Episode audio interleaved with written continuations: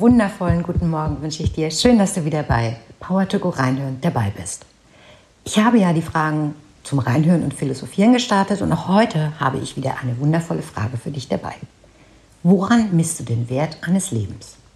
Wenn du jetzt die Frage auf deinen Wert des Lebens beziehst, was ist deine Antwort?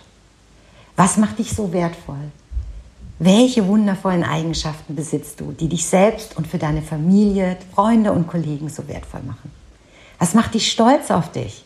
Schreib doch einfach mal eine Liste mit deinen 20 Eigenschaften und Talenten auf.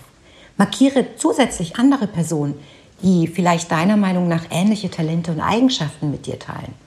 Genieße deinen wundervollen Tag und ich freue mich, wenn du morgen wieder bei Power to Go reinhören dabei bist.